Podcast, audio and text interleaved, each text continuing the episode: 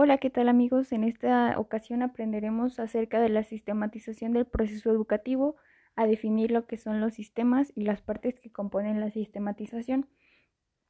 Para empezar, pues, ¿qué es un sistema? Es un conjunto de elementos organizados de acuerdo a ciertas necesidades de forma organizada para lograr un fin. Nuestra sistematización se divide en siete partes.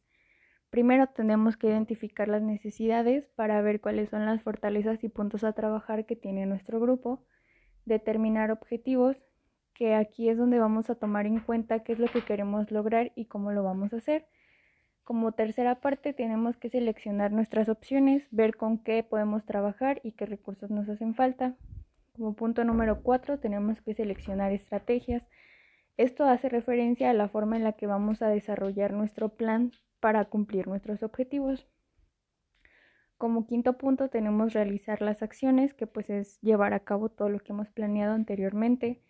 Después tenemos el control y la evaluación, que pues en esta vamos a medir los resultados que hemos obtenido de acuerdo a nuestros objetivos y estrategias planteados. Y por último tenemos la revisión del sistema, que es ver qué tanto hemos avanzado o los puntos que nos hace falta trabajar para lograr nuestros objetivos. En el año de 1960, Walter Dick nos propuso el primer esquema de sistematización del acto educativo y él lo dividía en ocho puntos, que son muy similares a los ya mencionados. El análisis del contexto, la formación de objetivos, la determinación de tareas, selección de estrategias, elaboración de instrumentos de evaluación, implementación del proceso, evaluación y revisión. Dentro de este proceso tenemos que tomar en cuenta el analizar el contexto. En este vamos a analizar tres variables importantes, que es el grupo, para ver qué, de qué forma trabajan las personas que lo conforman, sus estilos de aprendizaje. Otro es la estructura escolar, ya que sabemos que si no tenemos un adecuado ambiente no podemos aprender de forma favorable.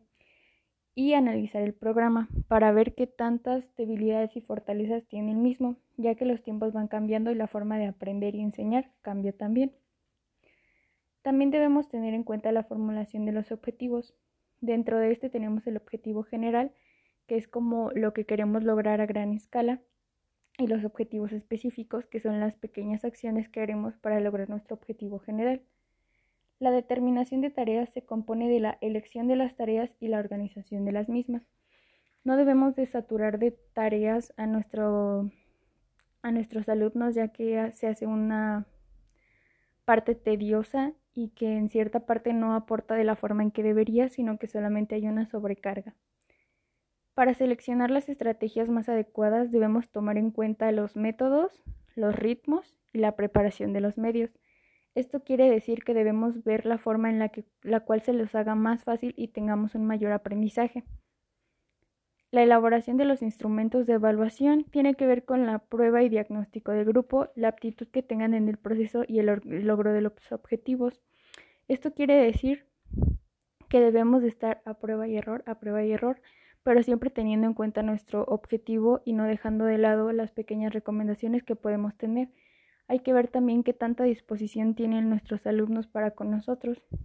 En la implementación del proceso vamos a ver la relación que tiene el, el profesor con los alumnos y que también se llevan dentro del mismo los aprendizajes que van obteniendo y los puntos que les hace falta poner más atención.